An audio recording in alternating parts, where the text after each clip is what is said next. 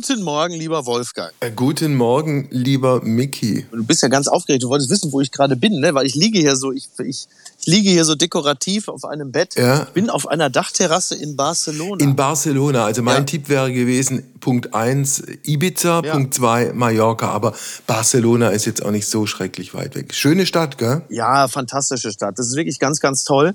Es ist nur so, es ist hier oben, die Dachterrasse hat so einen, hat so herrliche Betten, auf denen man so rumfläzen kann. Und das ist so unglaublich gemütlich, dass meine Frau und ich uns also täglich vom äh, Kulturprogramm äh, abhalten. Wir wollen dann immer eigentlich so Sachen so machen, so auf dem Mont Ja. Just, auf dem Berg mal Ja. klettern oder in dieses Museum. Und immer so in der Tagesmitte, äh, am späten Tag sagen wir, Ja. ah, das machen wir aber jetzt morgen. Jetzt müssen wir erstmal nochmal hier liegen bleiben und lesen oder fläzen und so. Und das geht seit ein paar Tagen so. Wie sehen eure aktuellen Tagestemperaturen aus? Also die sehen, die sind relativ entspannte, ich glaube 32 Grad Ja, oder so, gut. ne? 30, Ja. das geht ja noch. Ja. Also es ist auch brennt auch nix. Wir sind aber auch hier im fünften Stock oder im sechsten oder siebter sogar. Da ist Ja. also, die, wenn die Flammen nicht so hochschlagen, äh, dann sieht's ganz gut aus. Ja, schön. Ja, also ganz gut. Und, Ja. und du bist wo, Wolfgang? Du bist? Ich, ich bin wieder in Stuttgart. Also wir waren ja drei Wochen in Skandinavien. Also erst Norwegen, tolles Land, Ja. äh, abenteuerlich schöne Natur, dann über Schweden zurück und mit einer Zwischenstation in Kopenhagen auch wieder zurück. Man kriegt ein bisschen Distanz Ja. auch zum eigenen Land. Ja. Wundert sich plötzlich, warum äh, in Berlin und möglicherweise auch noch anderswo Löwen und Wildschweine miteinander verwechselt werden. Aber Ist richtig. ja. Und Fußball fehlt einfach. Ja, und fehlt natürlich auch. die, die skandinavische Ja, Einsamkeit. Moment, Moment, Wolfgang. Ja? Da muss ich dich aber jetzt natürlich, da muss ich natürlich dich jetzt als Deutschlands führender Feminist, muss ich dich natürlich schelten. Wie kann Ja. denn, wie kann dir der Fußball Ja. denn fehlen, während Ja. eine WM Ja. in Neuseeland, Australien Ja. die Millionen begeistert? Wolfgang, da frage ich dich. Das ist das für mich schlechtestmögliche Thema und ich kann zu meiner Entschuldigung wirklich nichts vorbringen. Es ist, wie es ist. Dann wollen wir es dabei bewenden lassen und äh, widmen uns einer Frau, die zwar jetzt nicht im Fußball groß auftrumpft, aber dafür viele andere Leute äh, quasi, ja, wie soll man sagen, in, in den Strafraum geschoben hat. ähm, Iris Baumüller, ne? Ja. Iris Baumüller ist eine Castingdirektorin. Sie rekrutiert auf nationalem, auf internationalem Niveau für große Projekte Schauspieler für bestimmte äh, Produktionen. Ist eigentlich insofern familiär vorbelastet. Ihr Vater war Kameramann beim ZDF, von daher auch so Lebensstationen wie Südafrika oder London, was ja auch den eigenen Horizont erweitert. Ja. Dann hat sie äh, Filmwissenschaft studiert, hat zehn Jahre als Regieassistentin gearbeitet, sich dann selbstständig gemacht, hat zwei Agenturen beziehungsweise auch zwei Standorte. Zum einen Köln, das war der Hauptstandort, und dann eben auch, weil in Berlin am meisten passiert, eben Ja, auch in klar. Berlin. Ja. Super tolle Gesprächspartnerin, sehr angenehm. Am spannendsten für mich war dann die Passage, als es um Till Schweiger ging Ja. mit dem sie befreundet ist und wo sie auf eine für mich sehr beeindruckende Art und Weise, auf eine auch eine sehr ehrliche und empathische Art und Weise diese Freundschaft zu ihm beschrieben hat. Nicht bestreitend, dass da irgendwelche Dinge passiert sind, die nicht gut waren, aber trotzdem die Zuneigung zu ihm nicht verloren hat. Lass es mich so ausdrücken. Ja, die Filmbranche ist ja eine, die ja derzeit äh, nun auch äh, nochmal, also vor allen Dingen nicht das, was vor äh, der Kamera passiert, sondern was hinter den Kulissen passiert, ist ja momentan natürlich auch sehr, sehr stark im Fokus der Öffentlichkeit. Absolut. Total. Ja, Mensch, Wolfgang, dann werde ich jetzt gleich mich wieder besonders gut anziehen und werde gleich auf den Ramblers wieder rauf und runter marschieren, in der Hoffnung, auch noch entdeckt zu werden für den spanischen Film, denke ich mal. Oder für den spanischen Fußball. Ich meine, Barcelona ist ja nun Stimmt, der Verein ist ja hochverschuldet. Der Verein ist hochverschuldet. Äh, die müssen jetzt auch gucken, wo sie die Leute herholen. Genau. Wobei so als rüstiger Mit-40er ist doch eigentlich Inter Miami derzeit äh, der Club schlechthin. Ne? Da, da wechseln sie doch jetzt alle hin. Ja, ja, klar. Und von Uli Hoeneß äh, stammt ja dieses Bonbon mit Lothar Matthäus in dem Greenkeeper und den gibt's ja auch noch in anderen Vereinen. Und für Leute wie uns findet sich da vielleicht auch noch mal ein Plätzchen. Wir werden sehen. Das sind wunderbare, das sind wunderbare Schlussworte, Wolfgang. Ich danke dir ganz herzlich und freue mich jetzt sehr auf die Episode. Bis bald. Ciao, ciao. Tschüss. Tschüss. Es ist Sonntag, der 30. Juli. Apokalypse und Filterkaffee. Heimspiel. Das Interview am Sonntag. Mit Wolfgang Heim. Sie ist Casting-Direktorin mit eigener Firma, die da heißt Die Besetzer. Sie rekrutiert damit Schauspielerinnen und Schauspieler für nationale, für internationale Filme und Serien und sie arbeitet damit in einer Branche der Kreativen, der Diven und vielleicht auch der Wahnsinnigen. Herzlich willkommen, Iris Baumüller. Vielen Dank. Frau Baumüller, wann haben Sie Ihren letzten Wahnsinnigen getroffen? Hm. Ich glaube, die trifft man überall. Das ist ja immer die Frage des Betrachters. Ich finde, die trifft man sowohl auf der Straße beim U-Bahn-Fahren, in Hotels und vielleicht auch manchmal am Filmset. Aber es gibt ja auch diese kreativ im positiven Wahnsinnigen. Was heißt das? positiv Wahnsinnigen in Ihrem Geschäft und in Ihrem Metier? Ich glaube, um eine Vision von einem Stoff oder auch von einer Besetzung äh, durchzusetzen, muss man manchmal besessen sein. Also ein Stück weit auch wahnsinnig, um das durchzuziehen, wenn man sich manchmal Formate anguckt oder auch Sachen, die ich besetzt habe, ja. wo alle gesagt haben, wie Club der Roten Bänder, da, ihr seid ja wahnsinnig, wie wollt ihr eine Serie machen über Menschen mit Behinderung, die auch noch krebskrank sind? Das ja. wird niemals funktionieren. Beispiel. Wie hat es dann schlussendlich doch funktioniert? Das war ja eine Adaption eines sehr erfolgreichen spanischen Formates und dann auch durch eine gute Adaption, nicht nur Adaption, sondern wirklich sehr, sehr gute Bücher und einer guten Regie gepaart ja. mit einer wirklich emotionalen Besetzung. Und das hat dann den Zuschauer erreicht. Und natürlich mutige äh, Redakteure, die sich getraut haben, das auch zu machen. Ist das äh, für jemanden wie Sie, der über eine sehr lange Berufserfahrung verfügt, der inzwischen größte Reiz scheinbar nicht mögliche Projekte doch zu ermöglichen und zu realisieren? Also es ist auf jeden Fall sehr reizvoll, wenn man Stoffe hat, die wirklich so auch noch nicht gezeigt wurden und wo vielleicht auch eine Spezialrecherche notwendig ist und Stoffe, in die ich mich dann verliebt habe und wo ich sage, das möchte ich gerne möglich machen. Und das geht dann auch oft über die, sage ich mal, Standard-Schauspielerinnen-Besetzung hinaus. Also wenn man wirklich auch nochmal so Spezialrecherche äh, Menschen mit besonderen Skills oder auch Menschen mit Behinderung, wie jetzt, weil wir Champions sind oder beim Friedrichstadtpalast, wo man eben auch Schauspielerinnen braucht, die auch tanzen können ja. oder vier Blocks eben mit sehr viel Streetcasting, die alle arabisch beziehungsweise libanesisch sein mussten und dann trotzdem auch noch toll spielen mussten. Ja. ja. Große Herausforderung jeweils. In welchen Stoff haben Sie sich zuletzt verliebt? Also es war schon, weil wir Champions sind. Das fand ich einen sehr schönen Stoff. Und jetzt gerade in einen Stoff, dessen Titel ich nicht nennen darf, der gerade abgesagt worden ist, weil Sky gerade bekannt gegeben hat, dass sie keine fiktionalen Projekte mehr machen. Okay. Und das ist dann auch so, da muss man mal gucken, wer jetzt mutig ist und wer kämpft, dass man es vielleicht dann an einen anderen Streamer gibt. Das heißt, für Sie ist dieses Projekt noch nicht gestorben? Nein, so viel zum Thema besessen sein von einem Stoff ja. und gemeinsam gucken mit den Kreativen, ob man es nicht doch woanders platzieren kann, weil es gibt schon ein Layout-Casting und wenn wir Glück haben, finden wir dann einen anderen Sender ja. oder einen anderen Streamer, der das übernimmt, genau. Welches ist Ihr aktuell wichtigstes und vielleicht auch schwierigstes Projekt? Also aktuell cast ich wieder der Palast 2 mit Uli Edel als Regisseur und auch hier ist es wieder eine große Herausforderung, eben Schauspielerinnen zu finden, also sowohl weiblich als auch männlich, die Hauptrollen tragen können und zugleich wirklich hervorragende Tanzskills haben und auch, sage ich mal, von der Größe. Man hat ja gewisse Vorlagen auch beim Friedrichstadtpalast. Also die müssten alle mindestens 1,70 Meter, 1,75 Meter sogar groß sein, was auch nochmal eine Einschränkung ist. Mhm. Und dann auch eine gewisse Starqualität haben. Also äh, kommen viele Elemente zusammen und da sind wir gerade dabei, ein großes Casting zu machen, ja. Wie findet man 1,75 Meter große Schauspielerinnen und Schauspieler, die sehr gut tanzen können?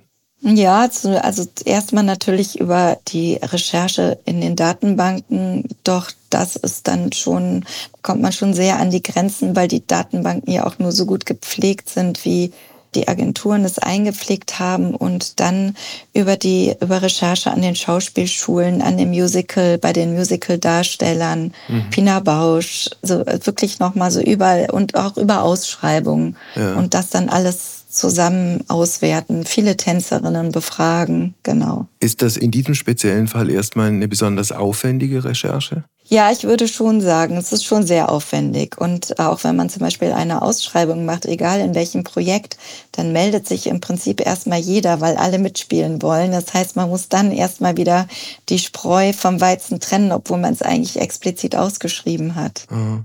Das heißt, Sie müssen qua Amt und qua Job sehr, sehr viele Absagen, entweder mündlich oder schriftlich überliefern. Äh, fällt Ihnen das noch schwer oder ist das reine Routine? Mhm, es fällt mir total schwer, vor allen Dingen dann, also ich sag mal so, am Anfangsstadium ist es ja noch so, dass die Schauspielerinnen sich ja erstmal nur bewerben.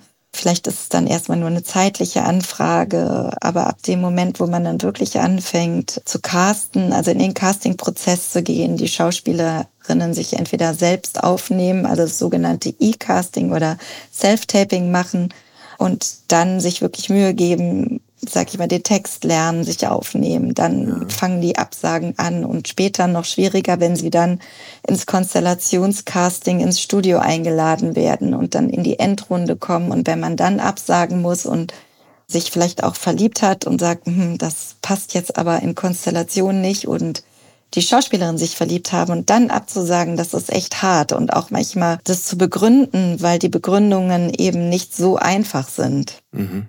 Können Sie kurz erklären, was Konstellationscasting übersetzt bedeutet? Mhm, also wenn wir ähm, dann in, in, in den letzten Stadium des Castings sind, dann gucken wir, äh, dass wir Konstellationen, wie wenn man zum Beispiel, ich habe jetzt ein Projekt mit David Dietl, Feste und Freunde, und das ist ein Freundeskreis, der äh, sich über Jahre begleitet.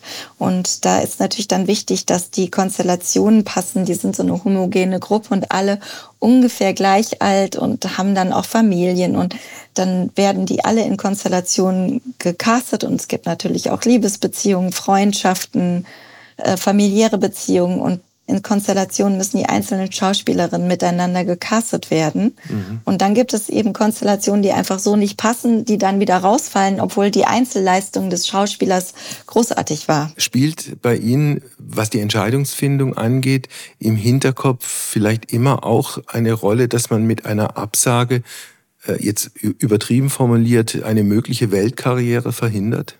Das hoffe ich ja nicht, aber natürlich gibt es Situationen, wo ich denke, ja, in diesem Fall konnte ich die Schauspielerin oder den Schauspieler nicht besetzen, obwohl ich wüsste, dass sie bestimmt eine große Karriere hat, was manchmal auch an so banalen Dingen liegt, wie sie passt nicht wirklich ins Altersprofil dass sie einfach noch zu jung ist, beispielsweise, um jetzt schon, sag ich mal, ein Mutterdasein zu erzählen, wenn sie Anfang 20 ist, man erzählt aber ein Gefälle einer langen Ehe beispielsweise, dann, dann stimmt das einfach inhaltlich nicht. Und dann kann man noch so viel machen und dann kann ich nur immer hoffen, dass ich die Schauspielerin oder den Schauspieler in einem anderen Projekt dann nochmal entdecken kann.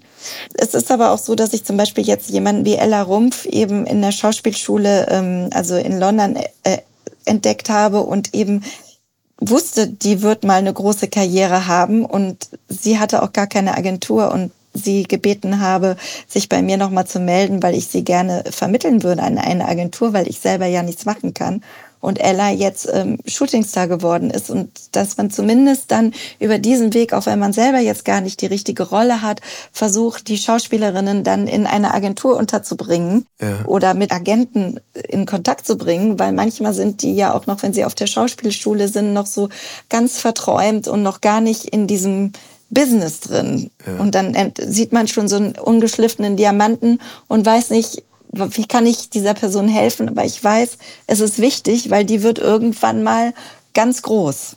Sind die jungen, unbekannten und gleichwohl sehr talentierten Schauspielerinnen und Schauspieler die dankbarsten? Mm, nicht unbedingt. Weil? Weil sie manchmal so einen Sturm und Drang in sich haben, dass sie dann vergessen, wer sie entdeckt hat oder wer sie vielleicht auch so inszeniert hat, dass sie dann manchmal so in ihrem Strudel des Erfolges sind, dass sie das vergessen, was man vielleicht auch so ein bisschen jugendliche Arroganz nennt. Mhm. Die sagen dann auf einmal, wenn sie auch erfolgreich sind, sehr, sehr viel ab. Es gibt aber solche und solche und es verändert sich auch. Also es ist wirklich ähm, nach ein, zwei Jahren glättet sich das meistens wieder. Wie sieht Ihre Casting-Zusammenarbeit mit, mit bekannten und arrivierten Schauspielern aus? Machen die da im Regelfall mit, weil das halt Teil des Jobs ist? Oder äh, sagen die Ihnen, also Entschuldigung, ich bin der oder diejenige und Sie können sich gerne mal Filmausschnitte von mir angucken. Ich tanze bei Ihnen zu keinem Casting an. Also ich hatte das schon mit so wirklichen Oldschool-Schauspielern beziehungsweise Schauspielerinnen. Die haben teilweise noch nicht mal ein Demoband gehabt und also ein Showreel und haben zu mir gesagt, warum, also Sie kennen mich doch, dann können mhm. Sie mich auch besetzen. Das liegt aber natürlich auch daran, dass die Zeiten sich so verändert haben und damals tatsächlich der Castingdirektor einfach auch besetzen konnte oder im Theater jemanden gesehen hat und dass das noch aus dieser Zeit übermittelt ist. Aber mittlerweile die großen Schauspielerinnen, die ich kenne, die sind schon bereit zu kommen. Ich hatte mal eine, die ist dann gekommen, weil sie es inhaltlich interessiert hat, zum Studiocasting und zum Konstellationscasting, hat aber beim Reinkommen zu mir gesagt, ob Meryl Streep denn auch noch zum Casting kommen müsste. Mhm. Zum Regisseur war sie sehr nett. Zu mir hat sie dann das doch gesagt und okay. ähm, ich glaube, sie musste sich auch einfach nur ihre Nervosität ein bisschen abbauen. Also im Grunde genommen, wenn es inhaltlich die Schauspielerinnen interessiert, dann kommen sie. Und für sie selber ist es ja auch ein Ausprobieren zusammen mit den Regisseurinnen und mit mir zu probieren, was können wir machen, gefällt mir die Rolle, auch die Interpretation des Regisseurs der Rolle, wie ist das Zusammenarbeiten. Also auch ein Schauspieler, Schauspielerin kann nach dem Casting auch sagen, ich glaube, ich bin nicht die Richtige, ich möchte das gerne nicht machen. Ähm, genauso wie umgekehrt. Okay, passiert das oft? Boah, es passiert schon. Also es passiert auch gerade bei den, also es gibt schon Schauspielerinnen, die sagen, ich komme zum Casting, aber ich möchte das unter Vorbehalt machen, das Casting, weil ich habe auch noch andere Projekte in der Pipeline und ich komme jetzt mal, auch um die Regisseurinnen und Regisseur kennenzulernen um mich da auszuprobieren, aber das ist noch keine Zusage, wenn oh. ihr dann sagt, dass ihr mich haben möchtet. Okay.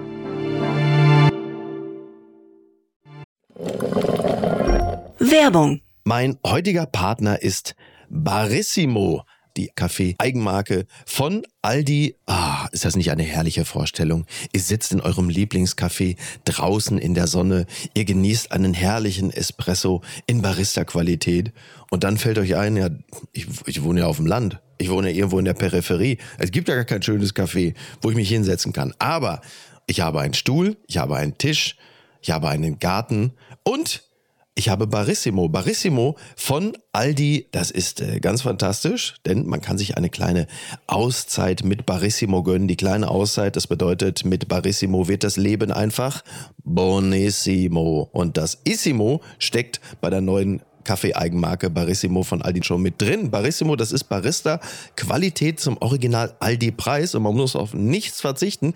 Denn man kann sich seinen Daily Coffee in Barista-Qualität jeden Tag leisten und natürlich auch genießen. Es gibt ganze Bohnen, Kaffeepads, Kaffeepulver für die Maschine und Kaffeekapseln, quasi alles, was das Herz begehrt und für jeden Geschmack ist etwas dabei. Ah, fantastisch und schöner Espresso Macchiato, das wäre doch jetzt genau das Richtige. Ne? Also mach dein Leben Barissimo exklusiv bei Aldi. Alle Infos zur Eigenmarke von Aldi findest du auf aldi-nord.de slash Barissimo oder auf aldi-onlineshop.de, aber natürlich auch wie immer in den Show Notes. Und es tut mir wirklich leid, ich habe keine Zeit mehr. Ich muss mir jetzt erstmal einen Kaffee machen.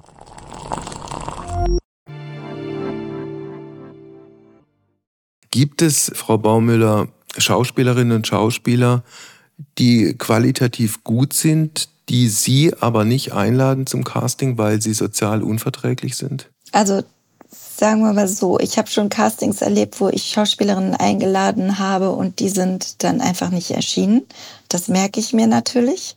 Ich bin aber grundsätzlich bereit, ähm, jeden, und das würde ich auch immer so äh, empfehlen, jeden Schauspieler tagesaktuell anzugucken, weil es gibt natürlich Schauspielerinnen, von denen man weiß, die haben jetzt gerade einen Entzug hinter sich oder private Probleme oder sind krank etc. Und da ist natürlich ganz wichtig, was jetzt vor einem Jahr vielleicht Fakt war oder in den Medien steht, das ist ja noch lange nicht die Wahrheit. Und deshalb muss ich natürlich mich davon überzeugen und würde natürlich erstmal sagen, wir nehmen diese Schauspielerin, diesen Schauspieler auf die Liste und dann finde ich heraus, wie der aktuelle Stand ist. Mhm. Wobei es ja einen Unterschied macht, ob jemand aufgrund irgendeiner privaten Geschichte jetzt eine schlechte Phase hat oder ob jemand, um einen Namen zu nennen, Katja Riemann, eine sehr gute Schauspielerin, fraglos, aber eben halt auch eine Frau, die beruflich gesehen, auch vorsichtig formuliert, nicht äh, den einfachsten Ruf hat. Würden Sie oder arbeiten Sie zum Beispiel mit Katja Riemann zusammen? Also ich hatte mit ihr schon zwei Castings ich kann jetzt über den Ruf halt nicht so viel sagen. Ich hatte mit ihr zwei Castings und sie ist einmal besetzt worden, einmal ist sie nicht besetzt worden. Und in der Serie, wo sie besetzt worden ist, da hat sie wirklich alles gegeben, weil sie auch jemand ist, ich glaube, bei vielen Schauspielerinnen, die eben als sperrig gelten, das ist auch eine wahnsinnige Hürde und Nervosität, weil die natürlich auch an sich selbst einen so hohen Anspruch haben, dass eben die Angst in einem Casting dann nicht zu bestehen so groß ist, dass sie oftmals dann vielleicht schon vorher Nein sagen. Es gibt so, so Casting Helden, die können das total gut und für die ist das macht denen macht das Spaß, auch bei den bekannten Schauspielern. Und dann gibt's eben Menschen, die sich eben dann selber so sehr im Weg stehen. Mhm. Und ich glaube, Katja ist auch so jemand, die wahnsinnig nervös ist, aber die dann am Ende ein super Casting hinlegt. Ja. Verstehe ich Sie richtig, Frau Baumüller, dass gerade in dieser Branche es oft so ist, dass Menschen, von denen man denkt, sie sind arrivierte Stars, trotzdem der, der eigene Zweifel an sich selbst so groß ist? Ja, ich glaube, das ist, könnte ich schon sagen, dass fast bei allen der eigene Zweifel sehr groß ist.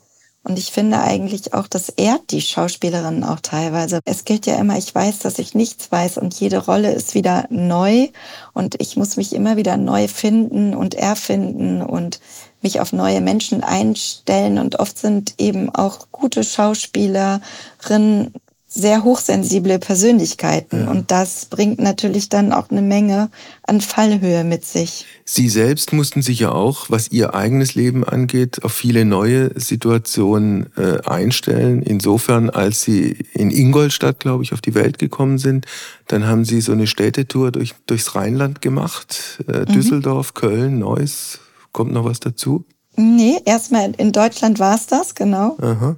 Und, das sollte man vielleicht auch noch dazu sagen, diese Affinität zum Kino und zum Film und vielleicht auch zum Fernsehen war deshalb familiär bedingt, weil ihr Vater Kameramann beim ZDF, beim zweiten deutschen Fernsehen war. Genau, mein Vater hat Kamera für Dokumentationen und Auslandsberichterstattung gemacht fürs ZDF und lange Jahre und hat uns dann als Kinder, also mein Bruder und mich und meine Mutter, dann mitgenommen. Da war ich gerade 14 nach London und dann ging es weiter noch nach Südafrika und von dort aus auch noch mal nach Singapur. Also wir sind viel getingelt und von daher bin ich, glaube ich, sehr daran gewöhnt, mich innerhalb von kürzester Zeit auf die unterschiedlichsten Menschen und Charaktere einzustellen. Also ich liebe es auch dokumentarisch zu besetzen, weil ich gerne die Menschen einfach nur still beobachte und äh, manchmal sind die Schauspielerinnen dann auch ganz verwundert, wenn ich sag Hallo, XY und die, mhm. äh, wie du kennst mich. Ja, ich sitze da und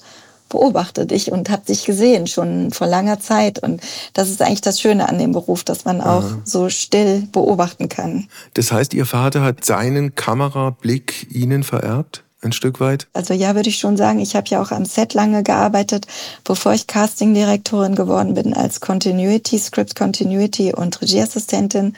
Und gerade als Continuity muss man ja sehr, sehr viel eben einfach nur still sein, beobachten, konzentriert und die Schauspieler bei jeder Bewegung, was haben sie an, welche Bewegungen machen sie, passt das im Anschluss, alles notieren. Die verschiedenen Takes, die Kameraperspektiven. Man kommuniziert sehr viel mit dem Kameramann und dem Kameraassistenten und kennt jede Einstellung. Und das hat mir, glaube ich, auch nochmal sehr, sehr geholfen. Mhm. Und auch erst danach wusste ich, dass ich Casting machen möchte. Sie haben die Stationen im Ausland äh, gerade benannt, also London zuerst drei Jahre, glaube ich. Da mhm. waren Sie wie alt? 15, 16? Genau, sowas. so knapp, knapp 15, genau. Hört sich, wenn man es hinterher erzählt, immer ganz toll an. Ich war da drei Jahre in England, aber irgendwie muss man ja aus seiner gewohnten Umgebung raus, ist in einer heftigen Phase der Selbstfindung und schlägt dann in einer vollkommen fremden Stadt auf. Ja, das haben Sie schön gesagt, das war auch so. Mein Vater kam eines Tages und meinte, wir ziehen nach London schon in zwei Monaten, verabschiede dich von deinen Freunden und freu dich. Und bei mir war das natürlich genau das Gegenteil, weil ich gerade so meine erste große Liebe hatte und alle meine Freunde und beste Zeit und Festivals immer unterwegs und dann war der Abschied natürlich groß, also die Trauer und eben auch natürlich zu einer Zeit, wo man noch keine Mobiltelefone hatte und ähm, die Telefonrechnungen dann doch sehr hoch waren. Mhm. Und ja, es dauerte ewig, bis man Post bekam. Und es hat so ein Jahr gedauert, bis ich wirklich in London dann an der Schule überhaupt Freunde zugelassen habe. Also ja. es hat schon hat gedauert. Südafrika war dann, glaube ich, insofern äh, anders, weil da waren sie älter und sie sind, glaube ich, auch gependelt, also zwischen Südafrika und, und Deutschland. Genau, zu der Zeit habe ich schon studiert und bin dann zwischen Südafrika und Deutschland gependelt und da war es auch wirklich nochmal ganz anders. Am Anfang wollte ich ja nicht dahin, weil zu der Zeit gab es noch Apartheid, wobei mein Vater ja gegen das Regime Bericht erstattet hat. Und mich hat aber dieses Land so unglaublich beeindruckt. Also die Menschen, die Musik, die Kultur und die Natur, dass ich wirklich gar nicht anders konnte als dieses Land lieben. Und habe auch wirklich versucht, so viel wie möglich am Stück da zu sein mhm. äh, und viel zu reisen. Ja. Hat diese Liebe gehalten bis heute? Die Liebe zu Südafrika? Ja, ich liebe das Land immer noch sehr. Ich muss aber sagen, dass es eben nicht also ein Land, in dem immer noch so viel politische Missstände herrschen, ist halt für mich kein schönes Urlaubsland. Deshalb bin ich jetzt die letzte Zeit nicht mehr so oft da gewesen. Sie haben dann, äh, Sie haben es gerade gesagt, als Sie äh, gewechselt äh, sind von, von Deutschland nach Südafrika und von Südafrika nach Deutschland, weil eben dieses Studium in Deutschland Film- und Theaterwissenschaften, das haben Sie zum einen gemacht und danach eine relativ lange oder eine sehr lange Zeit auch als Regieassistentin gearbeitet. Mhm. Äh, beim Film und oder beim Theater? Kurz beim Theater. Das war das Sprungbretttheater damals äh, in Köln und dann habe ich noch als Regieassistentin verschiedene Theateradaptionen gemacht, wo ich aber eigentlich schon für die Fernsehadaption zuständig war und parallel aber wir eben am Theater das eben dann aufgezeichnet haben, was aber sehr spannend war für mich. Ja. Was haben Sie beim Theater für Ihre spätere Rolle als Castingdirektorin gelernt? Mm, dass es sehr starke Hierarchien gibt, die manchmal einfach eingehalten werden müssen, dass man eine ganz schöne Faust in der Tasche machen muss, dass Kunst natürlich etwas ganz Entscheidendes und Beeindruckendes ist, also das auf jeden Fall. Mm, aber ich habe dann schon für mich eben daraus gezogen, dass die Freiheit, die man an einem Filmset hat, die hätte ich am Theater so nicht gehabt und deshalb mhm. habe ich mich eben für Film und Fernsehen entschieden. Das heißt, diese starren Hierarchien gab es und gibt es beim Film und beim Fernsehen so nicht? Ich habe sie damals am Theater noch viel starrer empfunden.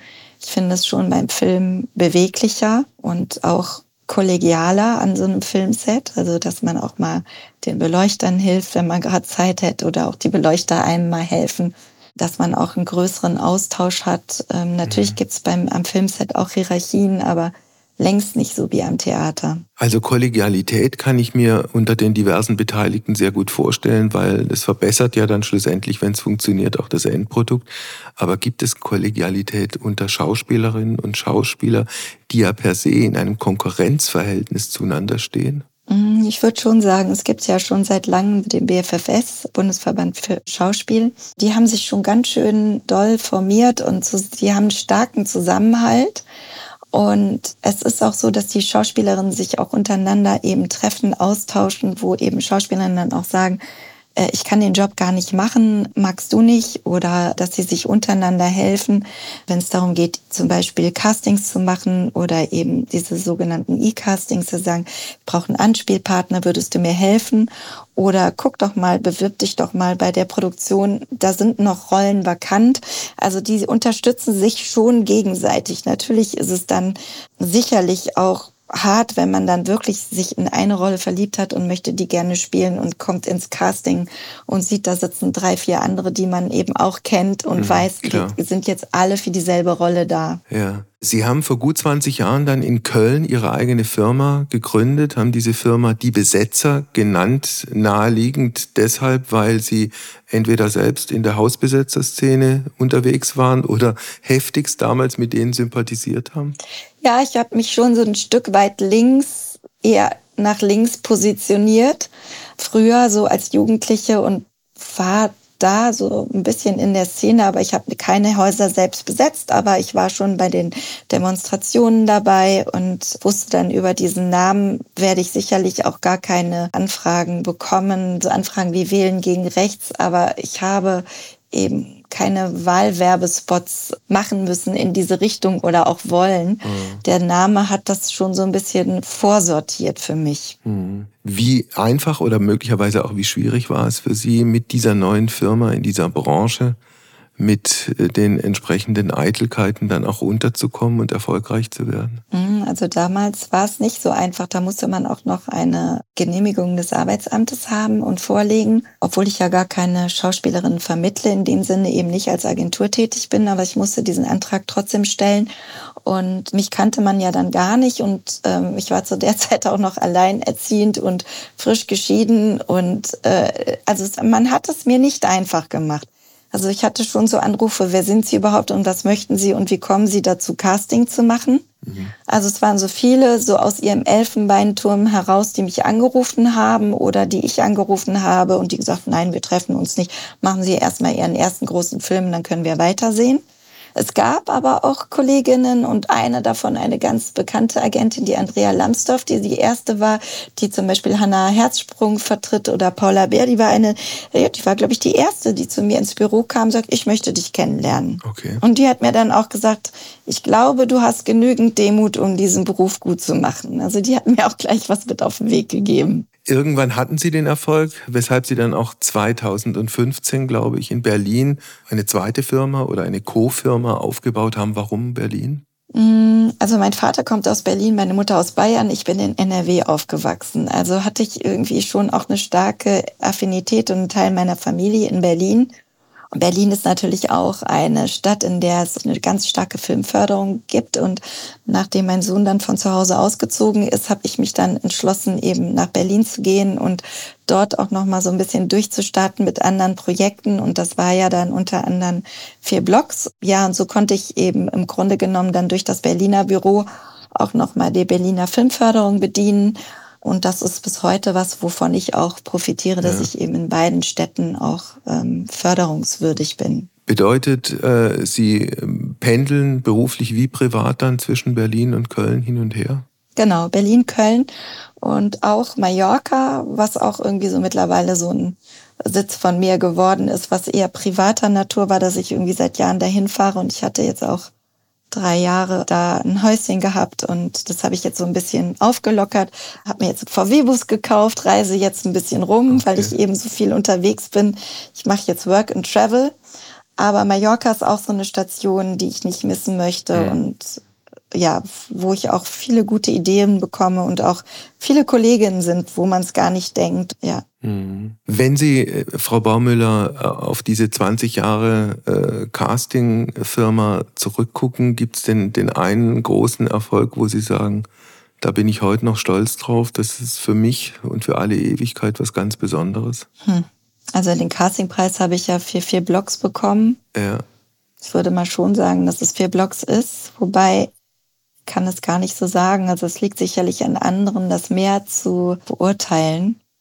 Ähm, ich wünsche mir eigentlich immer noch so einen großen Erfolg, weil ich würde so gerne mal einen Liebesfilm machen. Also keinen Romantic Comedy, sondern einen echten Liebesfilm. Mhm. Habe ich aber bisher noch nicht angeboten bekommen. Und ich hoffe, dass das irgendwann mal kommt und mhm. dass ich damit vielleicht dann noch mal so einen richtigen Erfolg habe, weil mir eben auch so Themen am Herzen sind, die Menschen eben bewegen im Positiven, sage ich mal. Also jetzt nicht nur schnulzigen Liebesfilm, ja. sondern wirklich etwas, was, was die Menschen berührt, genau. Was vier Blocks angeht, äh, steht und fällt natürlich auch in erster Linie mit dem Hauptdarsteller. War, was diese Produktion angeht, die Hauptschwierigkeit die, wie soll ich das formulieren, Menschen aus dem migrantischen Milieu zu finden, die glaubwürdig professionell vor der Kamera sich selbst spielen können? Ja, das war schon auf jeden Fall das Hauptaugenmerk, ja. Und ist gelungen? Unterm Strich? Ich würde schon sagen. Also ich meine, das ist halt so, wo Licht ist, ist eben auch Schatten. Und man kann nicht eine Serie besetzen, die im Mafia-Milieu spielt und die, sage ich mal, mit Theaterschauspielern besetzen, die alle einen Faust-Theaterpreis bekommen haben. Okay. Vielleicht ist der eine oder die andere dabei, die da passt. Aber im Grunde genommen, also entweder man macht es dann zu Kunst und äh, erhöht es das Ganze. Das kann man natürlich machen. Aber wenn man es jetzt wirklich so schmutzig erzählen möchte und dokumentieren, dokumentarisch, dann gab es nur diesen Weg. Und ich würde auch für mich sagen, dass ich eben da auch einfach wahnsinnig viel gelernt habe über die Geschichte der Einzelnen. Und die haben, hat mich auch wirklich berührt. Aber da war eben auch viel Schatten dabei. Und mhm. ich habe es einmal gemacht. Ich weiß nicht, ob ich es so nochmal machen würde, aber ja, ich habe viel gelernt. Wir haben äh, vorhin ein bisschen gesprochen über die Nervosität und die Selbstzweifel großer arrivierter Schauspielerinnen und Schauspieler. Ich habe mich immer gefragt, wie groß ist die Last auf den Schultern eines Schauspielers, um ein Beispiel zu bringen, lange her zugegebenermaßen, Bruno Ganz spielt im Untergang Adolf Hitler. Und es ist vollkommen klar, wenn Ganz aus irgendwelchen Gründen nicht liefert, die Leistung nicht bringt, dann ist das ganze Projekt tot. Mhm. Also ich glaube, das ist eine ganz große Last für den Schauspieler sicherlich am allermeisten, weil der trägt dann diese Rolle und äh, natürlich hat er das gesamte Produktionsteam hinter sich und alle glauben an ihn. Trotzdem ist es seine Interpretation der Rolle, es ist seine Vorbereitung und es ist auch seine Psyche, die da sich mit der Originalvorlage beschäftigt und beschäftigen muss und da heil reingehen und heil wieder rauskommen muss. Ja. Und das ist wirklich, wirklich eine ganz große Leistung, ähm, schauspielerisch, aber auch psychisch. Ich habe mich dann auch immer gefragt, äh, wie ist das dann abends? Geht er als Bruno ganz Abendessen oder als Adolf Hitler? Hm, also ich habe jetzt mit ihm nicht gesprochen, aber ich hatte schon mal mit Schauspielern gesprochen, die auch, also auch international. Es gibt wirklich Schauspieler, die sagen, ich gehe da einfach, ich bin das dann. Ja. Aber ich lasse das gar nicht an mich ran. Also ich bin dieser Mörder gewesen, dieser Killer. Und abends bin ich wieder ich. Aha. Ich weiß nicht, wie das funktioniert. Und dann gibt es eben natürlich aber auch die, die sagen, wow, ich bin da reingegangen in die Rolle, aber ich bin gar nicht mehr rausgekommen. Und okay. ich brauche jetzt auch erstmal ein halbes Jahr Pause, um zu gucken, wie ich da wieder rauskomme. Ja, wenn ich nochmal auf die historischen Figuren kommen darf, also zwei andere Beispiele. Ulrich Tukur spielte Bernhard Jimmick. Mhm. Und völlig andere Ebene, Meryl Streep spielt Margaret Thatcher. Wie kriegen die diesen, diesen Wechsel vor der Kamera stehen, die entsprechend historische Figur glaubhaft darzustellen und all dem, was dazwischen und danach und davor kommt, wie kriegen die das auf die Reihe? Also erstmal ist es ja, wenn ich so eine historische Figur habe und gar nicht unbedingt dieser Figur ähnlich sehe, weil das ist ja auch dann das gleiche, im Prinzip die gleiche äh, Herangehensweise wie beim Casting, dann muss ich ja diese Figur, diesen Menschen die Vorlage energetisch erfassen. Mhm. Und ich glaube, das ist eben auch wieder so eine Sache, Instinkt, Intuition. Wie kann ich diesen, diesen Menschen erfassen, ohne mich selbst dabei zu verlassen, sondern einen Teil von mir selber einzubringen aber die Energie zu erfassen und die zu transportieren, genauso wie eben Prinzessin Diana beispielsweise, ist ja auch wunderbar gelungen. Und ich glaube, das ist das, ohne den Anspruch zu haben, ich muss jetzt eben eins zu eins diese Figur nachmachen, weil dann kann es ja nur Komödie werden ja. und schlecht werden. Und dann vielleicht auch ein Stück, wie viel kann ich vielleicht auch von, von meinem Innenleben in mir finden, was ich einbringen kann und wie kann ich mich auch so weit wie möglich entfernen, ah. um überhaupt dieser Figur gerecht zu werden.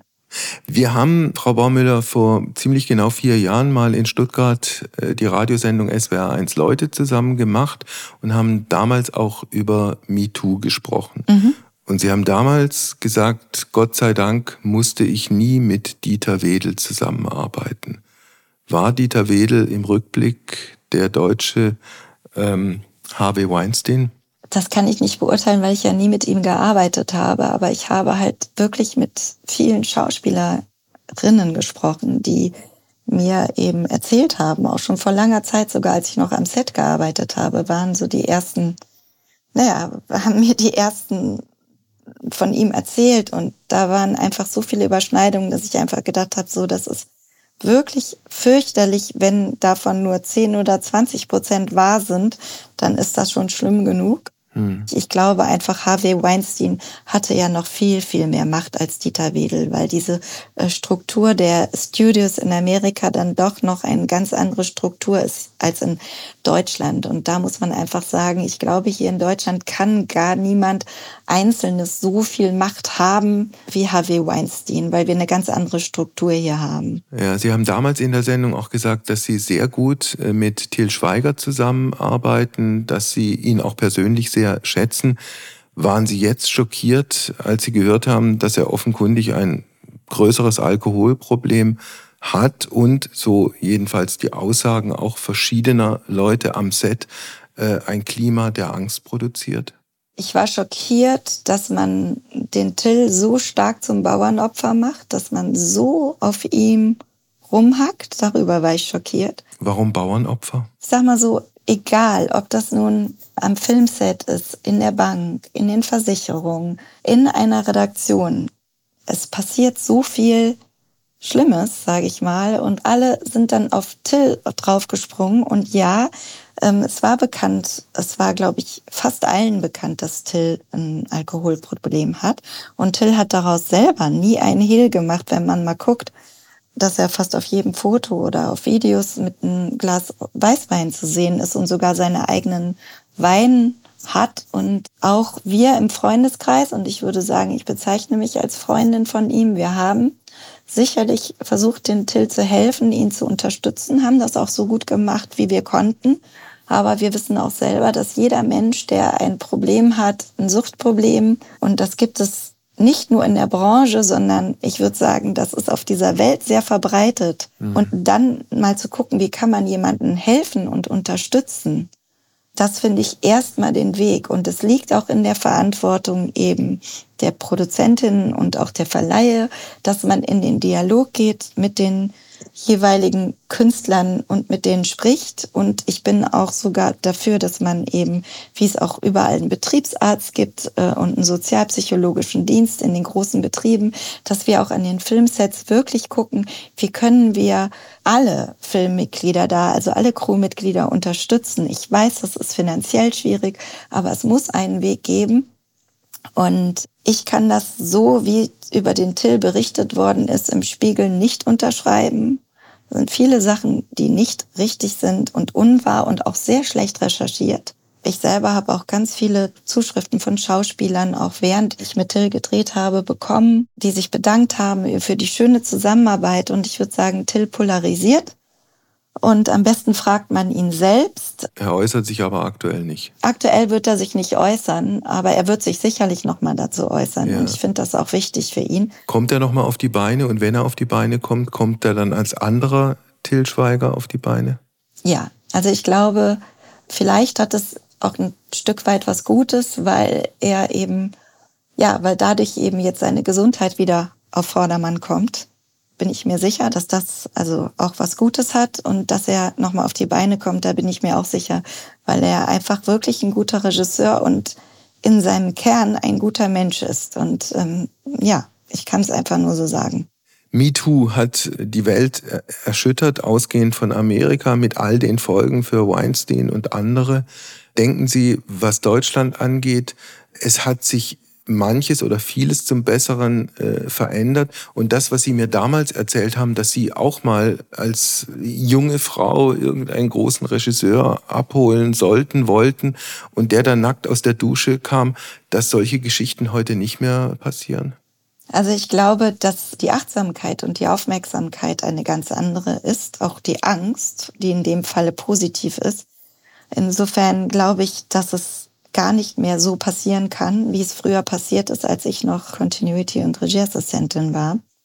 Ich glaube aber, dass es immer noch passieren kann. Wir haben aber ganz gute Instanzen geschaffen, an die man sich wenden kann. Und mittlerweile ist viel mehr Aufklärung an den Sets und die Verträge werden anders gemacht. Also das alles, glaube ich, ist schon auf einem guten Weg. Wir haben auch eine ganz neue Generation von RegisseurInnen und auch weichere Hierarchien. Ich glaube, es verändert sich gerade schon vieles zum Guten. Allerdings muss ich auch sagen, was mir gar nicht gefällt, ist eben, dass man zu schnell Menschen denunziert. Damit meine ich jetzt gar nicht Till, sondern grundsätzlich höre ich ständig, ja, also der hat das gemacht, der hat das und auch seitens der Schauspielerinnen. Jeder sollte vor seiner eigenen Türe kehren. Ja. Jeder sollte ein bisschen gucken, weil auch die Schauspielerinnen gehören zum Team und müssen mit Maske, Kostüm achtsam umgehen und auch mit uns Castingdirektorinnen. Also wir sind alle ein Team, wir sitzen alle im selben Boot und sollten achtsam miteinander umgehen. Muss man am Ende des Tages dann auch das Werk vom Autor trennen, insofern, dass man beispielsweise Filme von Dieter Wedel weiter zeigt und selbstverständlich, um auf ein ganz anderes Beispiel zu kommen, auch die Bilder von Pablo Picasso, der im Umgang mit Frauen, nach allem, was man hört, nicht sehr freundlich war, dass dieses Werk eben nicht in Zweifel gezogen wird, sondern nach wie vor seine künstlerische Gültigkeit hat? Also ich glaube, dass es jedem Einzelnen überlassen ist. Also ich bin auch kein Fan von Herrn Fassbinder. Der diese Karriere heute nicht mehr machen würde. Ja, und ich bin auch kein Fan, wie gesagt, von Herrn Wedel. Auch nicht von der Geschichte von Herrn Picasso. Und vielleicht, ich weiß nicht, das liegt dann natürlich jedem einzelnen Menschen, also an der persönlichen Betrachtung. Ich muss mir diese Filme nicht mehr ansehen. Ich kann sie mir auch nicht mehr ungetrübt angucken. Das kann aber jeder oder jede für sich allein entscheiden. Genau. So sehe ich das. Frau Baumüller, vielen Dank für das Gespräch. Alles Gute. Ich danke auch. Alles Gute. Tschüss. Tschüss. Heimspiel. Apokalypse und Filterkaffee ist eine Studio Bummens Produktion mit freundlicher Unterstützung der Florida Entertainment. Redaktion Wolfgang Heim. Executive Producer Tobias Baukage. Produktion Hanna Marahiel. Ton und Schnitt Mia Becker. Ich dachte ja, wir machen einen Podcast zusammen, Joko, und dann ähm, hängen wir einfach ab, einmal die Woche, unterhalten uns ein bisschen lustige Alltagsbeobachtung, manchmal politisches ja. Take, dies, das, Feierabend. Was stattdessen passiert, ich muss Sport machen. Schöne naja, Scheiße. Auf eine gewisse Art und Weise ist es aber auch abhängend, ne? ja gut, ähm, das ist aber so, so eine Entwicklung, die man natürlich nicht kommen sieht, wenn man einen Podcast beginnt, wo man aber, wenn man einen Podcast hat, wie wir beide, der jeden Donnerstag erscheint, äh, und Sunset Club heißt, sehr dankbar darüber ist, dass zum Beispiel ein Gast wie Kai Pflaume sagt, hast du nicht Bock auf eine Klimmzug-Challenge? Ja, und jetzt mache ich seit zweieinhalb Monaten, trainiere ich Klimmzüge, bald ist es soweit, die große Auflösung, habe ich es geschafft, einen Klimmzug zu schaffen, also habe ich es geschafft, ihn zu schaffen und die Laune ist im Keller bei mir, außer natürlich, wenn wir uns unterhalten miteinander. Aber den Rest der Zeit, den ich nicht mit dir Podcast mache, mache ich ja Sport. Ja, äh, schaltet doch einfach ein und hört rein. Wir würden uns sehr freuen. Und wenn es euch nicht gefällt, sagt es bitte keinem.